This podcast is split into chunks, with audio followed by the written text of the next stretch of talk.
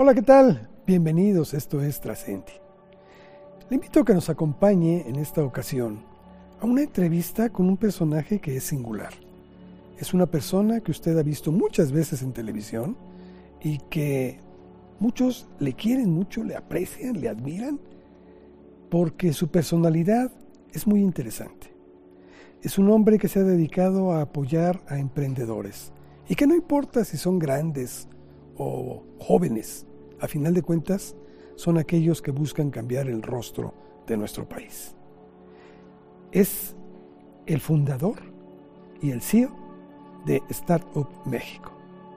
Y es un hombre que sin duda nos puede ayudar con sus consejos a cambiar aquello que no nos gusta tanto en nuestras vidas, que necesita la reingeniería. Yo creo que es una persona que nos puede ayudar mucho en este cambio. Por eso le invito a que continúe con nosotros. Él es todo un tiburón. Está en Shark Tank y se llama Marcos Dantos. ¿Vamos con él? Marcos Dantos. Bueno, a nombre de la comunidad de la Universidad Humanitas, gracias por esta entrevista porque creo que sin duda vas a aportar mucho para muchos jóvenes que están viendo esta, esta entrevista y que pues eres una persona que a eso te has dedicado, a tratar de impulsar precisamente a jóvenes creadores, jóvenes que quieren dedicarse a esto. Marcos, para empezar esta, esta charla, yo quisiera que me platicaras respecto a tu familia, respecto a cómo llegaron tu familia aquí en México, porque creo que es algo que vale la pena empezar a destacar. Híjole, qué buena pregunta. Eh, la verdad es que no sé mucho porque llegaron hace ya varias generaciones. Eh, de ambos lados vienen de Europa del Este. Eh, mis abuelos paternos vienen de Polonia y de Bielorrusia y mis abuelos maternos vienen de Rusia y de Ucrania. Entonces soy así como totalmente eslavo. Eh, llegaron, llegaron un poquito eh, antes de la revolución bolchevique, en 1910, 1912, de ambos lados. ¿eh? y, bueno, en el caso de mi familia materna, llegaron, fíjate, llegaron a Hermosillo, vivieron ahí unos años, mi, abuela, eh, luego se, se mudaron a Guadalajara y ahí es donde la familia prosperó un poco. Eh, y luego pues, ya vinieron todos a México. De, mi lado paterno, pues estuvieron en la Ciudad de México desde el principio. Este, pero no sé mucho más, Carlos, porque pues, estos fueron mis, en realidad los que llegaron fueron los bisabuelos con los abuelos chicos, ¿no? Entonces, ya, ya fue hace algunos años. Y tuvo más mexicano que el mole, eso sí. Bueno, sí, sí, este, con colores diferentes, pero mexicano. Bien, Marcus, platicas en muchas de las entrevistas que te han hecho que eras un niño, no quiero decir problemático, pero eras un niño con un espíritu indómito, difícil, que no era fácil que te pudiera sujetar a una autoridad. ¿De dónde vienen estas características, Marcus? Yo o sea, no creo que vengan de nadie. Yo creo que pues, era, bastante inquieto. Yo, yo siempre digo que, que si hubiera existido el término, probablemente me hubieran clasificado como, como que tenía síndrome de déficit de atención. Eh, nada más que en esa época pues no existía. Eh, simplemente era un niño con mala conducta.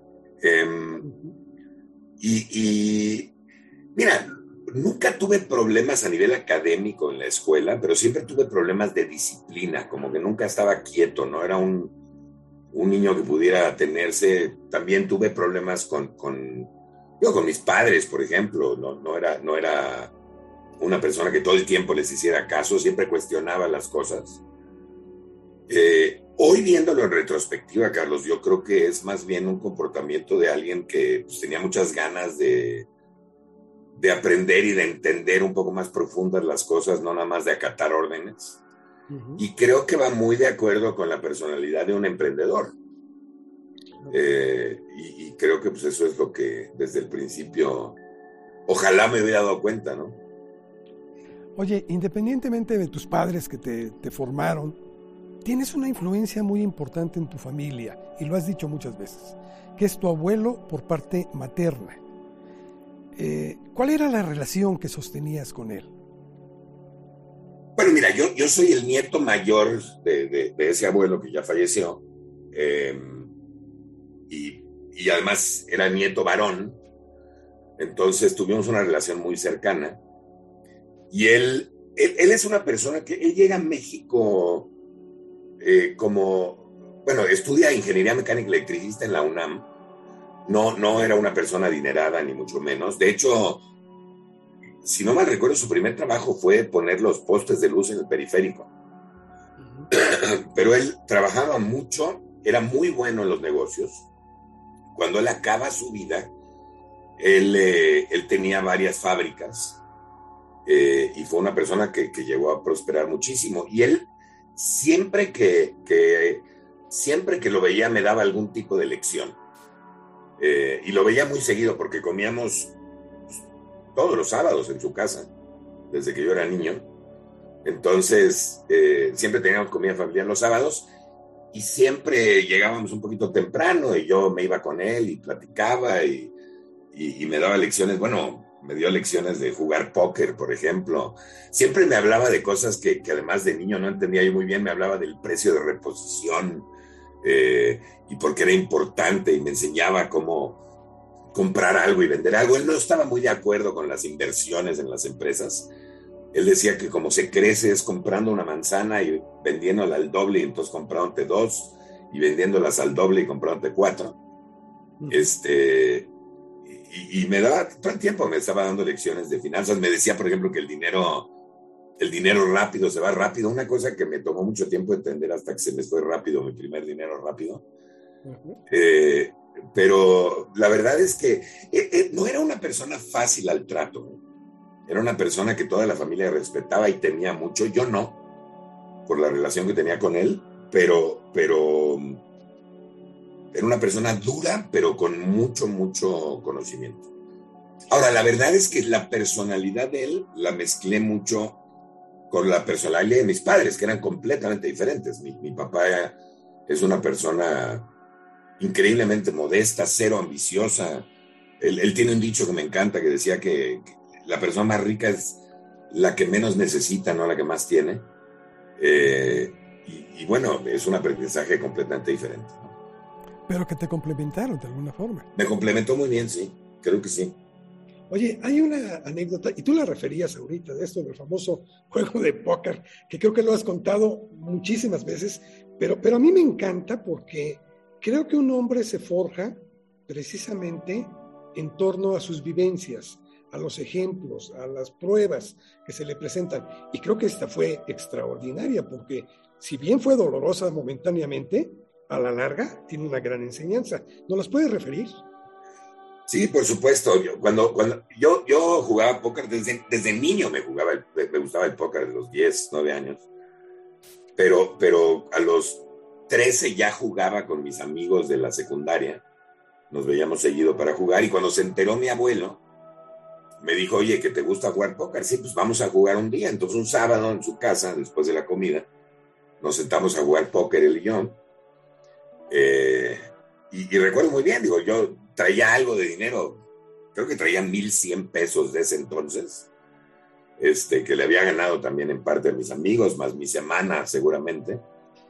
Y, me acuerdo que me, eh, eh, digo, apostaba yo algunas manos le ganaba, algunas manos él me ganaba, pero de repente hubo una mano en donde él me apuesta, yo le subo la apuesta, él me sube mucho más la apuesta y yo le dije que no tenía para cubrirla, me dijo, no tienes para cubrir la apuesta, le dije, no, entonces se llevó todo, y se llevó todo mi dinero, y se llevó todas mis fichas, y le dije, oye, espérame, así no, no, no es, me dijo, esto te va a servir de lección para no sentarte a jugar póker con gente que tiene más dinero que tú.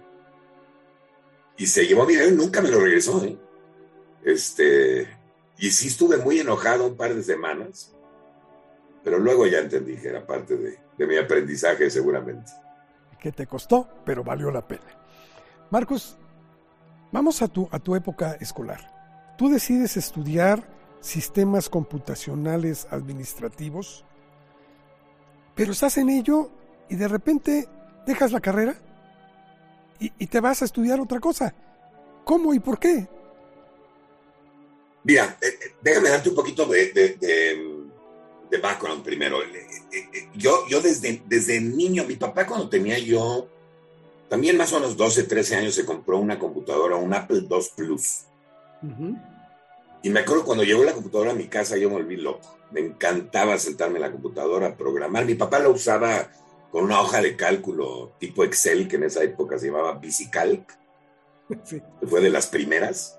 Eh, y él ahí llevaba su contabilidad, llevaba algunas cosas, pero yo la usaba para jugar y la usaba para programar y aprendía a hacer algunas cosas y me encantaba la computación. Cuando entro a la universidad, yo quería tomar algo que tenga que ver con la administración de empresas, pero no quería olvidar la parte de cómputo y por eso tomo la... No quería ser ingeniero, pero sí quería la parte de programación.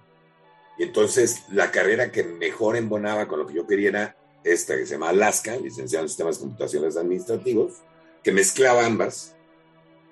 estuve tomando esa, esa carrera dos años en el TEC, bueno, año y medio, y para serte muy sincero, en algún momento eh, pensé en cambiarme a comunicaciones, eh, simplemente porque me puse a pensar que qué, voy a hacer yo con, con, em, pues con una carrera de, programador. O sea, no, no, fíjate, es una de esas decisiones que, en retrospectiva me, digo, me arrepiento un poco porque era previo a la época de Internet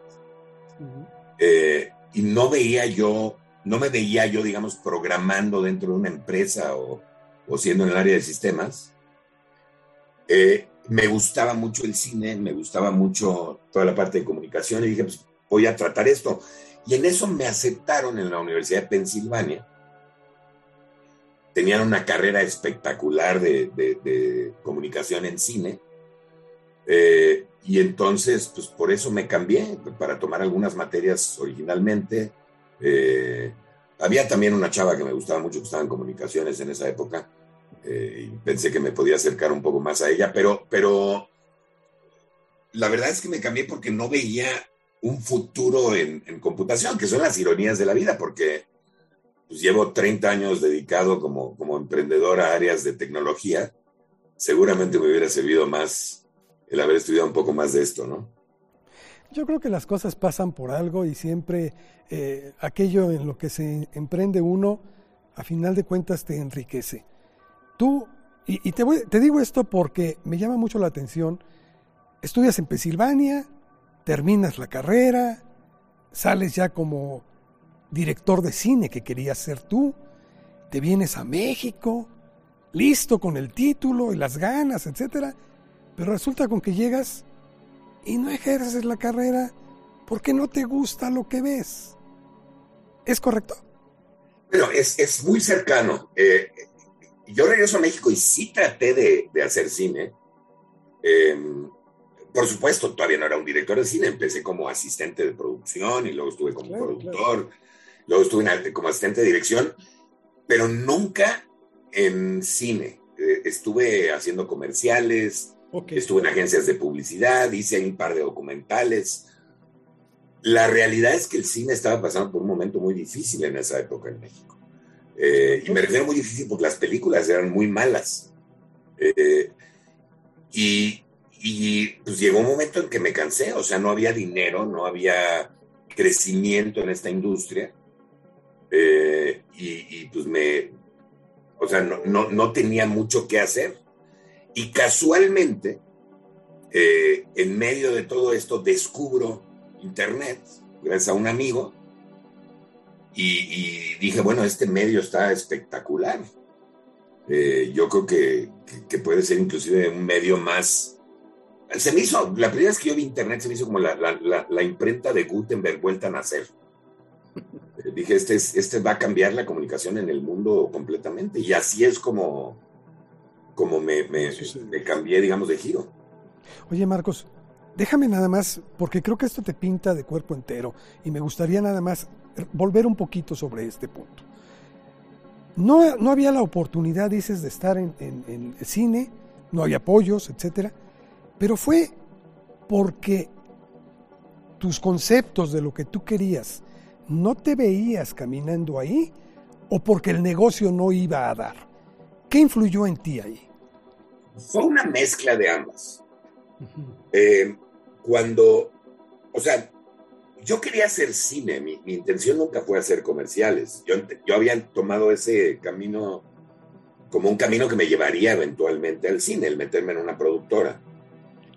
Pero al mismo tiempo, el estar haciendo comerciales, llegó un momento, mira, todo, pasó una vez que hicimos una campaña para un eh, gobernador de Jalisco. Eh, y lo eligieron y luego hizo unas tonterías el gobernador y me sentí inclusive indirectamente responsable, ¿no? Y, fue cuando realmente me di cuenta que, la, que toda la parte de publicidad, de, de, hacer anuncios, etcétera, pues era mucha manipulación a la gente y no me encantó estar en ese medio. Em, y, tuve la suerte que al mismo tiempo descubrí la parte de Internet y encontré hacia dónde irme, porque si no probablemente pues, me hubiera seguido por ahí. Pero, pero no, no, no me encantó éticamente lo que estábamos haciendo. Creo que eso, eso es muy importante y perdón que haya vuelto sobre de ello, pero creo que ahí es donde se ve parte de tu personalidad. Marcus, encuentras en Internet empieza esto a, florecer, empieza a ser pues uno de los puntos más importantes de desarrollo en el mundo entero, no solo en comunicación, sino en cualquier aspecto de la vida, y te sumerges en esto. ¿A qué te enfrentas? ¿Hacia dónde caminas en este, en este andar por Internet? Bueno, mira, lo, primero es que aprovechando un poquito mis conocimientos de cómputo que, tenía previos eh, y con la ayuda de, estas personas que me enseñaron Internet que ya lo utilizaban, eh, lo primero que hice fue hacer mi página de Internet, eh, que era una página personal y nada más quería, estaba básicamente probando el medio. hice una página en ese entonces pues, lo que encontraba de interés, ¿no? Eh, encontré, por ejemplo, un montón de museos en Internet, entonces tenía mi página de museos, tenía una página de universidades en Internet, yo recién graduado eh, decía, bueno, a los demás les va a interesar saber qué universidades están acá y conocer un poco sobre, sobre qué ofrece cada universidad y las diferencias entre unas y otras y cómo aplicar. Este, tenía una página en donde incluía todas las páginas que había de México, porque había poca presencia de México en el medio en ese entonces. En fin, hice una página con un montón de ligas, era, era pues, básicamente un directorio de ligas que me interesaban a mí. Eh, y, para mi sorpresa, pues mucha gente empezó a entrar a la página. Em, yo cuento esta historia porque es muy chistosa, yo le puse un contador a la página, de esos que no sé si los recuerdes, pero que cada vez que entrabas te decía cuánta gente entró. Y entonces cada vez que yo entraba a ver el contador, pues se había movido varios lugares. Estoy seguro que muchos de esos lugares era yo mismo entrando a ver la página. Pero, pero, pero pues sí había mucha gente que entraba. Eh, y entonces me sorprendió que, que pues, podías tener comunicación con todo el mundo. Siempre eso me, me fascinó, ¿no? El tener amigos en diferentes países, el poderme comunicar con ellos, y esto lo facilitaba completamente. Eh, para nada estaba yo pensando en hacer un negocio de esto. De hecho, en esa época estaba yo en un grupo de noticias y, era la persona encargada de... Hacíamos un fax diario de noticias, con el resumen de las noticias del día, ¿no? Ese era como mi nuevo trabajo. Eh, pero digo, al lado de esto, pues estaba haciendo mi página de internet, estaba muy emocionado con esto. Y lo que sucedió es que de repente me puse a ver algún dominio en donde pudiera meter esta página. Los dominios eran muy nuevos en ese entonces, apenas estaban saliendo. Y, quería yo algo que representara a México y quería algo que representara eh, pues al mismo tiempo velocidad, porque también no sé si recuerdes los modems y la lentitud para bajar páginas en ese entonces, ¿no? Que bajaban línea por línea.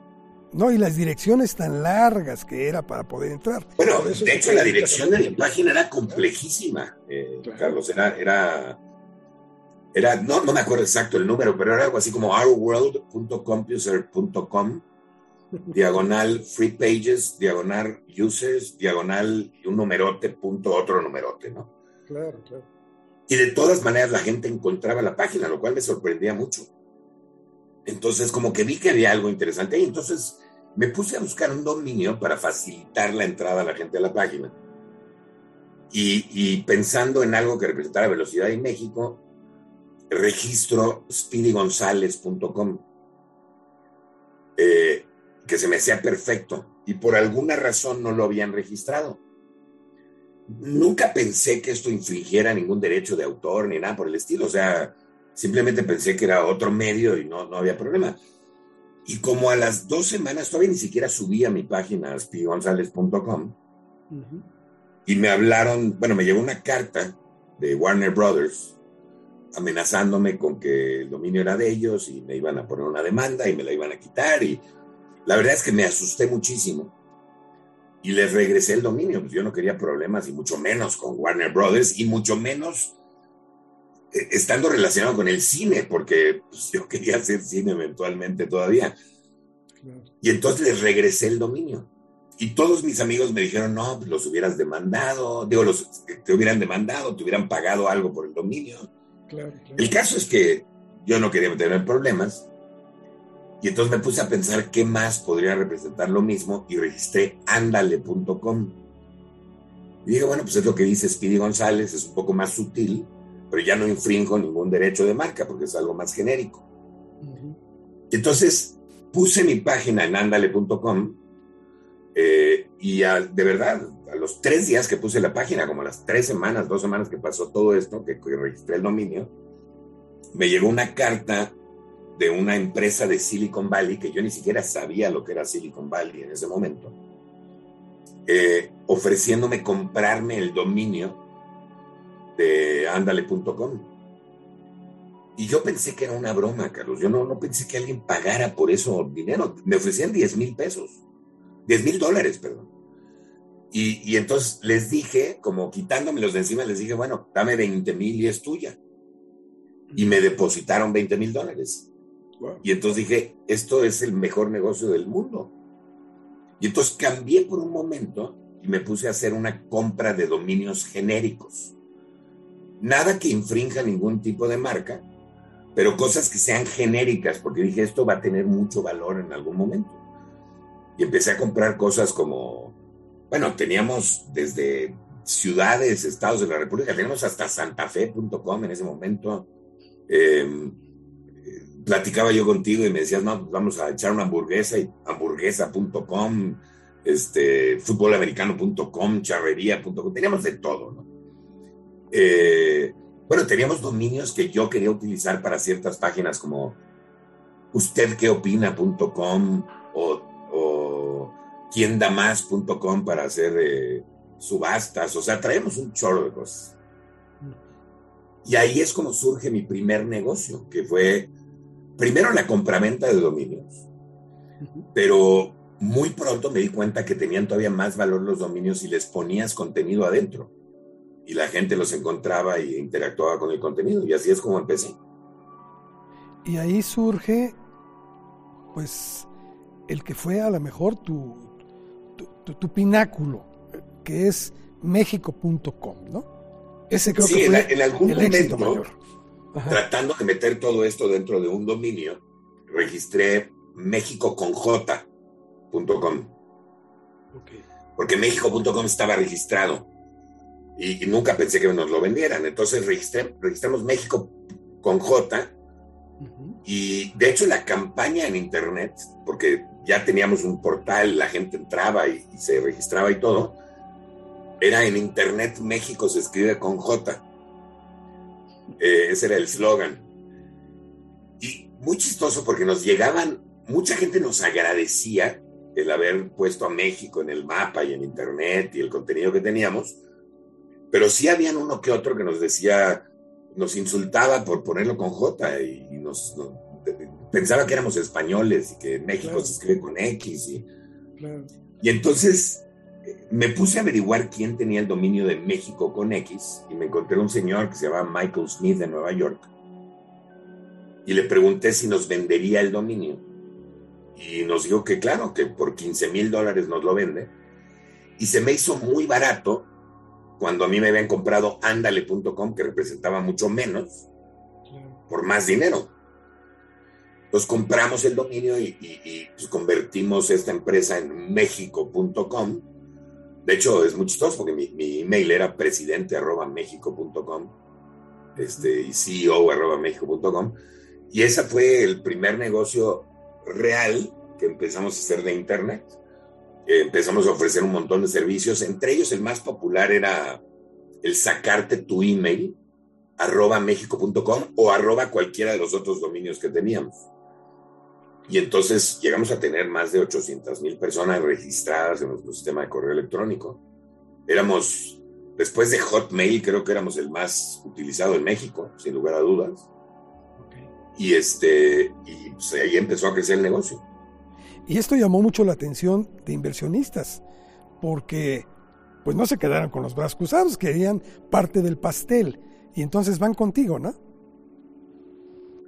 Fíjate que es muy chistoso porque yo no conocía esto de las inversiones y de los startups. O sea, yo, sabía muy poquito de esto. ¿eh?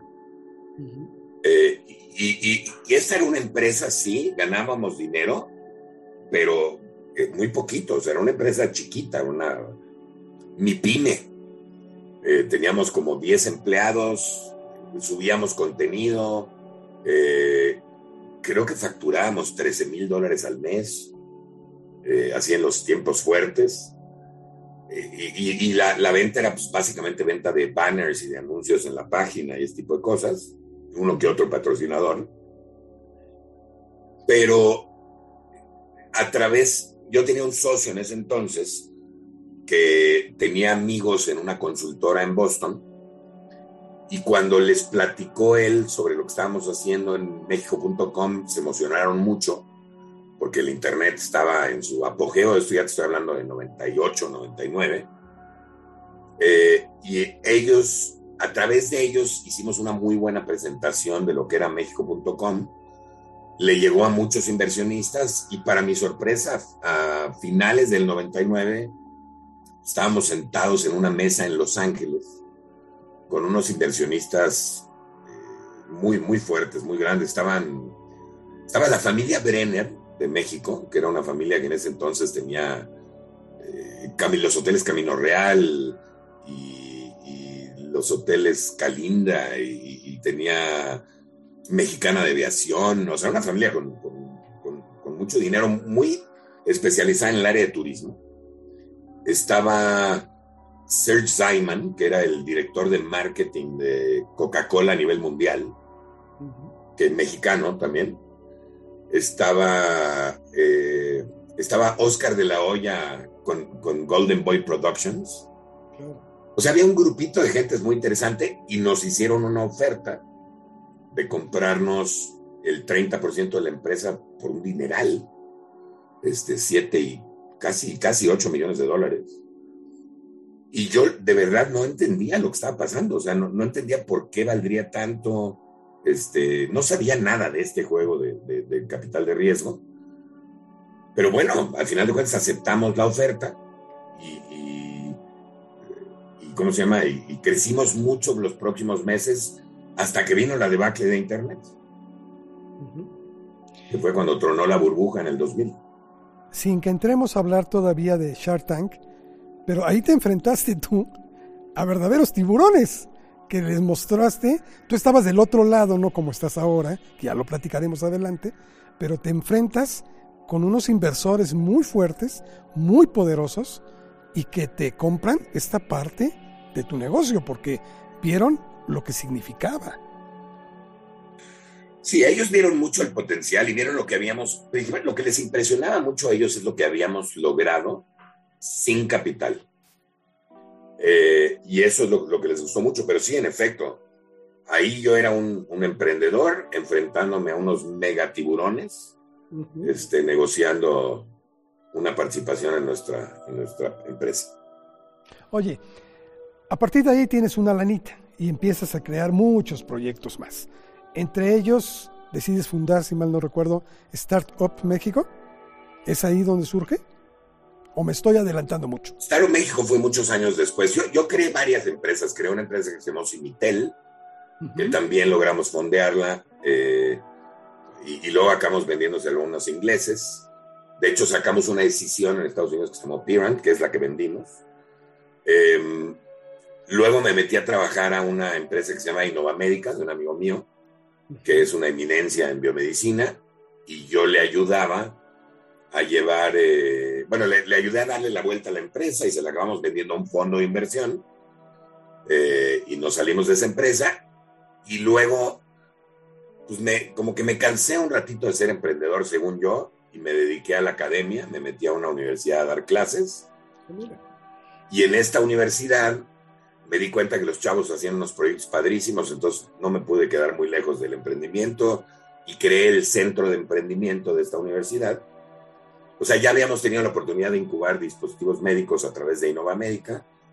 Aquí empecé a incubar proyectos creativos de cine, de muy cercano a lo que yo quería hacer originalmente, cine, teatro, diseño, etcétera, televisión. Y luego eh, me llamó Telefónica estaban buscando una persona con mi perfil, que no habíamos muchos en México, y me pidieron que fundara Guaira, que es la aceleradora de telefónica de tecnologías de información. Entonces ahí tuve la oportunidad también de, de, incubar proyectos de tecnología otra vez. Y cuando yo me salgo de Guaira, entonces pongo Startup México. Esta empresa, ¿a qué se dedica? y, te quiero hacer una pregunta. Si cualquier empresa tiene acceso a poder ingresar a ella. A ver, eh, nosotros empezamos como una incubadora de empresas, con dos objetivos principales. El primero era el crear ecosistemas de emprendimiento en lugares donde no los había. Y el segundo era crear nuevas empresas con alto potencial de éxito. Esas eran las dos, eh, los dos objetivos iniciales de Startup México. Iniciamos apoyados eh, por el INADEM, en donde ellos daban dinero a nosotros y a muchas otras incubadoras para crear generaciones de emprendedores. Y en ese sentido lo que hacíamos es que creábamos una convocatoria, lanzamos una convocatoria, entraban muchas gentes a concursar. De hecho, la primera que lanzamos entraron más de mil emprendedores con ideas. Seleccionábamos generaciones de 20 o 25 o 30 máximo empresas o 30 proyectos, los convertíamos en empresas y les dábamos una metodología que les ayudara a, pues, por lo menos a tener mayores posibilidades de éxito. Es lo único que les prometíamos. Con el tiempo, Startup México se ha ha cambiado mucho. Eh, primero abrimos un programa de aceleración que ya no era para crear empresas, sino era para ayudar a las pymes o a los startups existentes a crecer, a internacionalizarse, a levantar dinero, a, meter innovación, a crecer sus ventas. Creamos luego un programa de soft landing, eh, en donde traemos empresas de otras partes del mundo a México para atacar el mercado mexicano y latinoamericano desde acá creamos un programa de academia, un programa académico donde enseñamos a emprender, enseñamos a invertir, enseñamos muchas otras cosas. Bueno, y hoy ya tenemos, creamos un fondo de inversión que invertía en algunas de estas empresas. Eh, tenemos hoy ya, inclusive nosotros mismos creamos nuestros propios emprendimientos. Ahora, en respuesta a tu segunda pregunta, depende de la convocatoria que abramos y en dónde la abramos eh, porque ya tenemos muchas oficinas en muchas ciudades, eh, claro, pueden participar las empresas que califiquen para esa convocatoria. ¿Tienes ahorita más de 660? ¿Empresas? Sí, ahí. Bueno, hemos creado en total, entre todos los campus, más de 900 empresas. Más de los, los años que llevamos. Muy bien. Marcos, déjame entrar en, ya eras un, empresario muy reconocido, una persona que ha impulsado mucho precisamente esta cultura en el país, y te llega la invitación para participar en un programa que creo que te ha complementado mucho y que seguramente es de gran utilidad, Shark Tank. ¿Cómo llega la invitación? Mira, un día me habló la productora del programa, me dijo que estaban buscando un tiburón para la tercera temporada. Se había salido Jorge Vergara, en paz descanse, y, y, entonces habían, estaban buscando a alguien más, y, y me dijo que le interesaba mucho mi perfil por el conocimiento que yo tengo de los startups y el conocimiento que tengo del mundo del emprendimiento. La verdad es que, te, siéndote muy sincero, mi primera respuesta fue que no, gracias. Eh, en primer lugar, porque la verdad es que primero yo no me considero un empresario todavía, me considero un emprendedor. Eh, y, y, la diferencia es que pues todavía no tengo una empresa tan consolidada. O sea, sigo, sigo siendo muy bueno en crear empresas, pero no necesariamente en crecerlas y mantenerme con ellas décadas, digamos. Eh, en segundo lugar, porque no tengo yo el dinero que tienen los demás tiburones, que son empresarios ya muy consolidados, muy exitosos. Eh, y en tercer lugar, porque para nada quería dar la apariencia de tener ese dinero, ¿eh? tampoco, y menos en un país como México, donde luego puede ser peligroso, ¿no? Contraproducente, pero después de pensarlo un rato y platicando con ella, en algún momento inclusive yo le dije, ¿sabes qué? ¿Por qué no me ofreces esto el próximo año? Y lo vemos, me dejas pensarlo un ratito. Y básicamente me dijo, no, es este año o ya el próximo año, pues ya vamos a estar completos en, en el programa. Pues me puse a pensarlo ya sabiendo de que había una oportunidad que se iba a cerrar. Y lo que, lo que vi hablando con mucha gente y dándome cuenta por mí solo es que es un programa que realmente esparce mucho la cultura de emprendimiento. Y a final de cuentas, pues ese era uno de los objetivos principales de Startup México en sus inicios. Yo soy un ferviente creyente de que el emprendimiento es uno de los más grandes potenciadores de, la prosperidad en los países. Y, entonces me gustó ese, ese ángulo y por eso acepté entrar. Ok. Digamos que eso es lo más importante para ti que te deja, independientemente de que no deja de ser grato que te reconozcan eh, y, te, se acerque contigo muchas personas, pero esta es la parte más importante, aquella en la que te permite cumplir con un objetivo que te has marcado en tu vida. Sí, o sea, fíjate que tuve la suerte de en algún momento encontrar, digo, todavía no me siento todavía me siento joven, aunque ya no lo sea tanto, pero, pero me encontré como un legado que puedo dejar, ¿no? Este, o sea, mi granito de arena eh, a, mejorar el mundo pues, va a ser a través de, del emprendimiento y de ayudar a la gente a, a prosperar a través de, la innovación, del emprendimiento, de crear sus empresas, de, de generar su sustento. Y, y, sí, lo que más me gustó fue eso, ¿no? El poder, de una manera un poco más masiva, el poder fomentar esta cultura de emprendimiento. Claro. Marcos, si nos ponemos a ver las estadísticas, eh, marcan que nuestro país es un país eminentemente joven. Eh, creo que la edad promedio, si mal no recuerdo, son 29 años, más de la mitad de la 27, más de la, mitad de la población tiene esa edad. Eh, la Ciudad de México, pues está ligeramente arriba, creo que es 29 o 31 algo así, pero sigue siendo muy joven. Esto marcaría que nuestra población, nuestro país debiera de ser un país permanentemente de empuje, de, arrojarse, de, ser eh, hasta osado en todo esto. Estas cualidades, ¿tú las aprecias en el programa de Shark Tank? A ver, eh, en efecto en México tenemos una cosa que se llama un bono demográfico. Más de la mitad de la población es, menor de 29 años. Tenemos una población que no solo es joven, sino que además es increíblemente talentosa. En México se ha triplicado la matrícula universitaria. Estamos graduando un montón de científicos y de ingenieros. Eh, y tenemos además, entre otras cosas, eh, o sea, somos, somos una sociedad que trabaja muchas horas. Eh, somos de hecho los que más trabajamos en el mundo.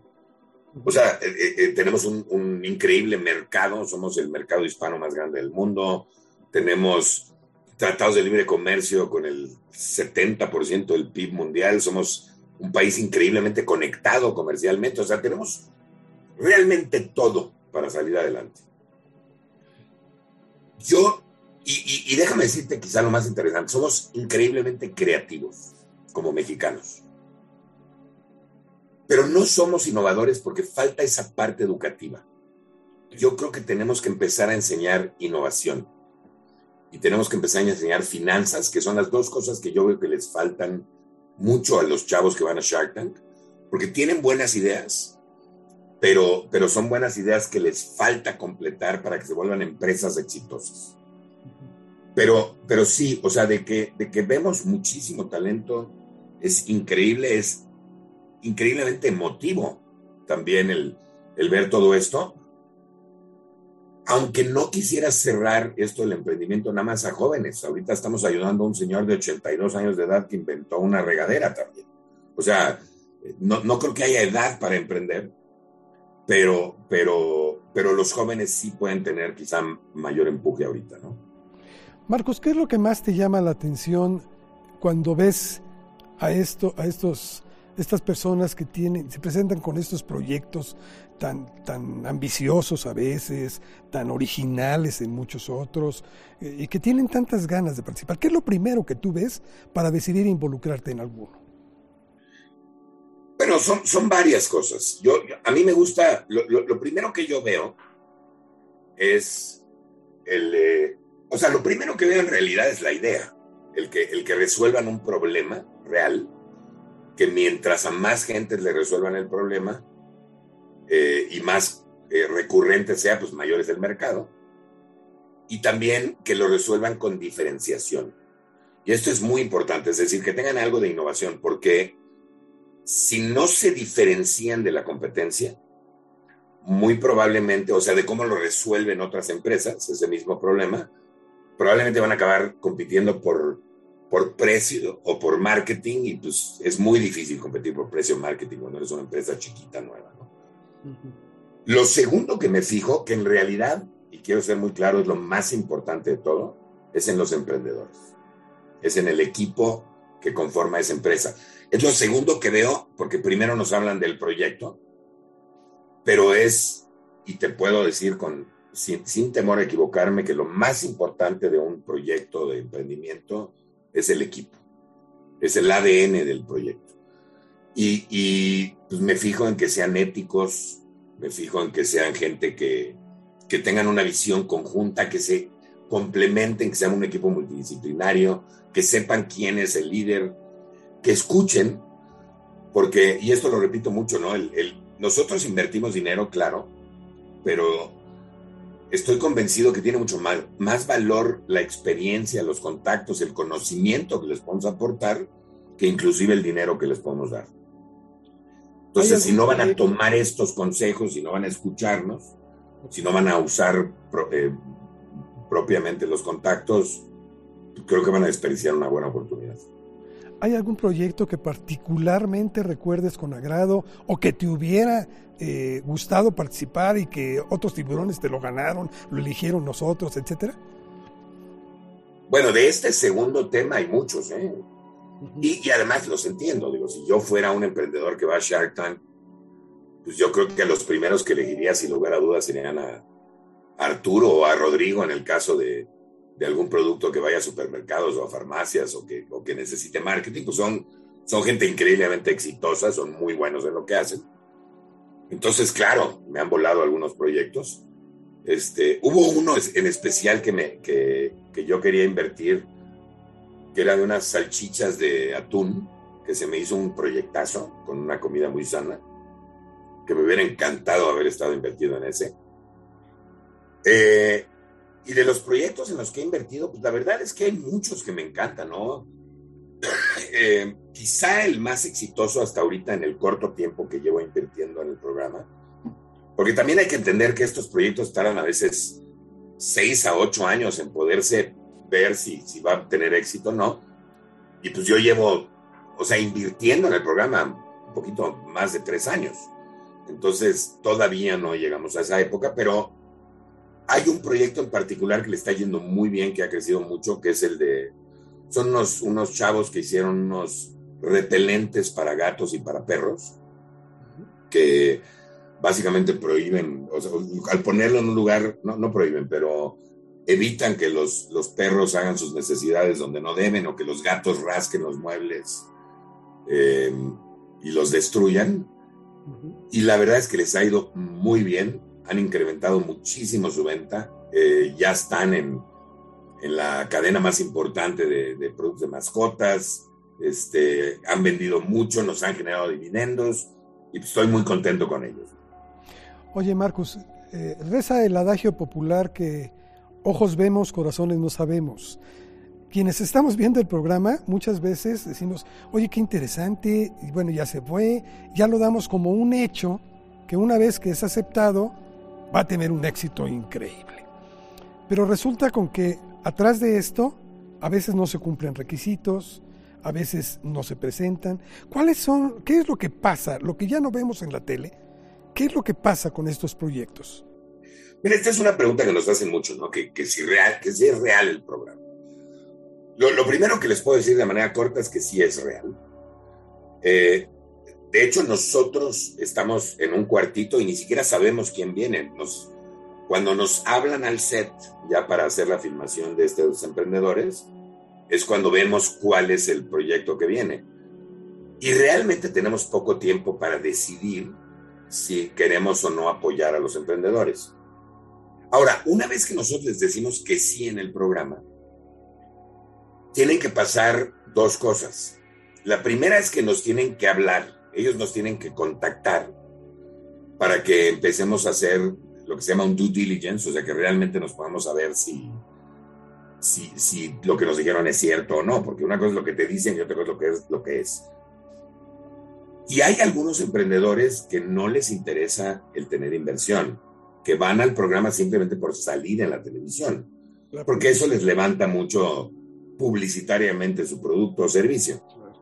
Y entonces en ese caso, pues ahí se cae la negociación. Y hay otros en donde sí les interesa, pero o no están listos para recibir una inversión, por ejemplo, no tienen una empresa, entonces no hay, no hay un vehículo donde invertir, o eh, simplemente lo que nos dijeron no era realmente lo que, lo que era, ¿no?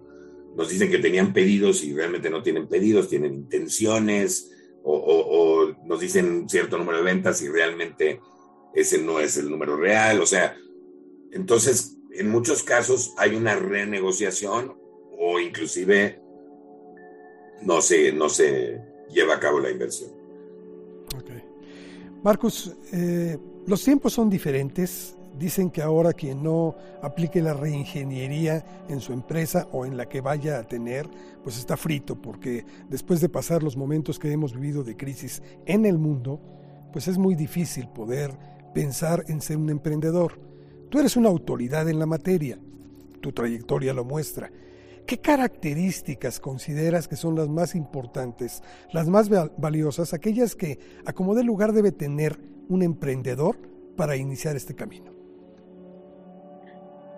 Pues mira, yo, yo te diría que hay un cierto grupo de habilidades, un conjunto de habilidades que tienes que tener para tener éxito en el emprendimiento y empieza por quitarte el miedo, quitarte el miedo a, a fracasar o a, qué dirá la gente o hablar en público. O sea, hay un montón de miedos eh, que siempre tenemos que hay que quitarnos para poder emprender. Para mí emprender es como una especie de montaña rusa.